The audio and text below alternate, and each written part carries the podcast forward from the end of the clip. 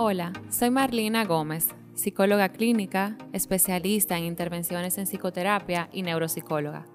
Mi pasión por la psicología y el don que Dios me ha dado para acompañar a las personas en diferentes ámbitos de su vida me han impulsado a crear este espacio. Un espacio para ti, que me escuchas, que quizás andas en busca de tu bienestar o del de alguien más. Sean todos bienvenidos y bienvenidas a mi podcast, Neuromar, navegando en tu salud mental. En este primer episodio, quiero que embarques conmigo sobre el tema del amor propio. Marlina, pero ¿y por qué de entrada con este tema? Te cuento. Llegó un momento de mi vida en que me hice consciente de que yo carecía de amor propio. Pero, ¿cómo así si tú eres psicóloga? Sí, soy psicóloga, pero antes de, soy un ser humano. Y como ser humano ponía los intereses de los demás por encima de los míos no tenía capacidad de decisión, utilizaba las típicas frases, lo que tú quieras, si tú quieres vamos, a mí no me gusta, pero si a ti te gusta lo pedimos.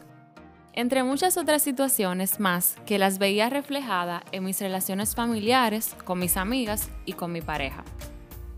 Yéndonos un poco más profundo, el amor propio es un término que generalmente lo utilizamos para o nos referimos para la aceptación, la valoración, los pensamientos positivos y el respeto hacia nosotros mismos. Aunque es definido de diferentes maneras, en sentido general es un reflejo de cómo son nuestros sentimientos, pensamientos y la relación que tenemos con nosotros mismos. Por ejemplo, de nuestra personalidad, de nuestro físico, de nuestro carácter, comportamiento y actitudes. Yo recuerdo que desde joven tenía el cuerpo voluptuoso, más desarrollado que el de la mayoría de mis compañeras. Y me acomplejaba muchísimo, a pesar de que las los demás reconocían mi cuerpo de manera positiva o llamativa. Y en este simple hecho podemos evidenciar sentimientos de inseguridad. Yo me avergonzaba muchísimo de mi cuerpo. Otras muestras de falta de amor propio serían fuertes sentimientos de culpa, el temor a, la soledad, al abandono, el enfado, el miedo a ser rechazado. Y por esto llegamos a convertirnos en personas que no sabemos poner límites, que en algunas ocasiones permitimos el maltrato emocional, psicológico y en los peores casos hasta físico. No es que fui sufrida en mi adolescencia para nada. Disfruté que de esa etapa, aunque caótica, fue inigualable pero en ella, en búsqueda de quién yo era, intentaba encajar, sentirme parte de un buen grupo y para eso accedía a cosas que no necesariamente quería. Hasta con mis mismas amigas se me dificultaba tanto decirles que no a algo, por temor a que me dejaran de hablar, por eh, que me rechazaran, porque se molestaran conmigo. En fin, así duré un tiempo muy largo yendo a fiestas o a lugares porque si yo no iba ellas no querían ir o sacrificando mis gustos por el del otro. Señores, llegó un momento que hasta decía que iba a estudiar una carrera X porque una de mis amigas quería estudiar eso.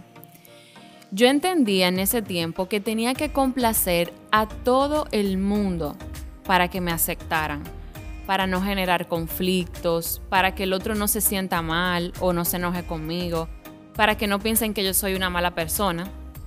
Hasta que yo, hasta que llegó un día en que yo misma me pregunté, pero Marlina, ¿y qué es lo que a ti te gusta hacer? O sea, ¿cuál es tu color favorito? ¿Qué quieres ser tú cuando seas grande?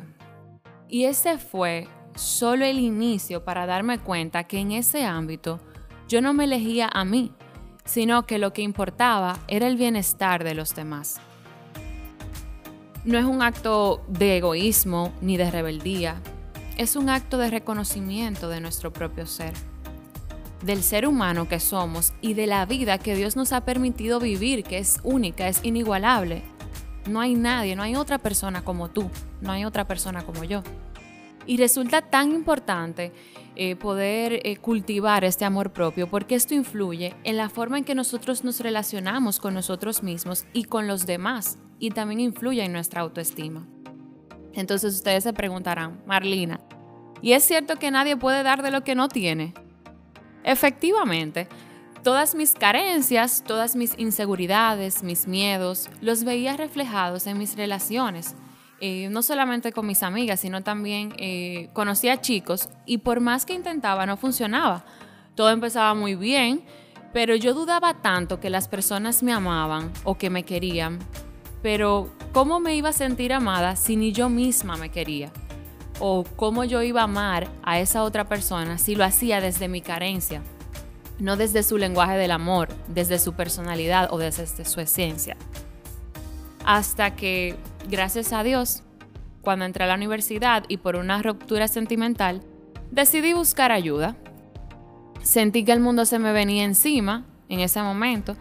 Pensaba que nada me salía bien hasta que mi psicóloga, a quien le agradezco tanto, me dijo, Marlina, ¿hasta cuándo vas a dejar que el otro tenga poder sobre ti, sobre tus emociones, tus acciones y tus pensamientos. Así como intentas complacer a los otros, ¿te complaces a ti misma? Y yo quiero hacerte esa pregunta a ti hoy, que me escuchas. Así como tú intentas complacer a todos los que te rodean, ¿te complaces a ti? ¿Te valoras a ti mismo? En ese entonces, yo en un mar de lágrimas, me di cuenta que yo no era mi prioridad. Y pues inicié ese proceso en búsqueda de mí, de reconocer mi valor, mis prioridades, mis no negociables, poniendo límites y cultivando relaciones sanas que hasta hoy, o sea, hoy en día, continúo trabajando en ello. Y hoy quiero dejarte cinco acciones que te pueden ayudar a construir o cultivar tu amor propio, así mismo como me ayudaron a mí. Número 1. Empieza por reconocer lo que sientes, lo que piensas y lo que tú necesitas, no lo que el otro quiera o lo que al otro le interese. Es decir, hazte consciente de lo que tú eres. Elígete a ti para que no actúes en función de lo que el otro quiera. Número 2. Pon límites sanos. Señores, a mí me costaba tanto decir que no por temor al rechazo, a que se enojaran, a que el otro se sintiera mal, pero yo no tomaba en cuenta cómo me sentía yo. Y decir no a lo que nos afecta emocional, espiritual o físicamente es sano, es terapéutico, es una elección y decisión totalmente válida y un acto de amor propio. Número 3. Cuidado con las personas tóxicas. No es solamente que pongas distancia, eh, que te alejes, ¿verdad? O que evites situaciones, sino que también puedas desenvolverte ante ellas, pudiendo defender tus derechos y necesidades con mucho respeto. No significa que vas a tratar, tratar mal a esa persona, sino que puedas con respeto, con mucho tacto, defender tus intereses, tus ideales y tus derechos.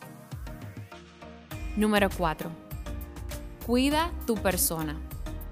Te recomiendo que procures eh, que tus necesidades básicas estén cubiertas. Ejercítate, recréate, mantén una buena alimentación, una buena higiene del sueño y que tus relaciones sociales sean saludables. Recuerda, tú eres tu prioridad. Esto se lo digo frecuentemente a mis pacientes adultos. Tú y nadie más que tú eres tu prioridad. Y quiero compartirte una frase de Diane Bond, una diseñadora belga, que dice, siempre estás contigo mismo, por lo que también deberías disfrutar de la compañía. O sea, tú te vas a tener para siempre, te vas a tener para toda la vida. Procura cuidarte. Por último, número 5, perdónate. Y te pregunto, ¿te tienes misericordia a ti mismo o a ti misma, así como se la tienes a los demás? Así como perdonas a otros, te perdonas a ti misma de tus errores. Es cierto que no, debe, no tenemos que hacer, que nos tenemos que hacer responsables de nuestros actos, pero más que culparte por eh, todo el tiempo por lo que te ocurre, te recomiendo que aprendas de tus errores Eres una persona que vino al mundo sin un manual de instrucciones y vamos aprendiendo sobre la marcha cómo ir viviendo la vida. Y con todo esto, pues me, ha quedado algo y, me, queda, me quedo pensativa en que el real y verdadero amor que deberían enseñarnos desde pequeños, después de Dios, es el amor hacia nosotros mismos. Y quiero compartirte con esto un versículo. Amarás al Señor tu Dios con todo tu corazón y con toda tu alma y con toda tu mente. Este es el primer y gran mandamiento. Y el segundo es semejante a este. Amarás a tu prójimo como a ti mismo. Mateo 22, 37, 39. Antes de amar a tu prójimo, antes de amar a los que te rodean, es necesario que te ames a ti mismo.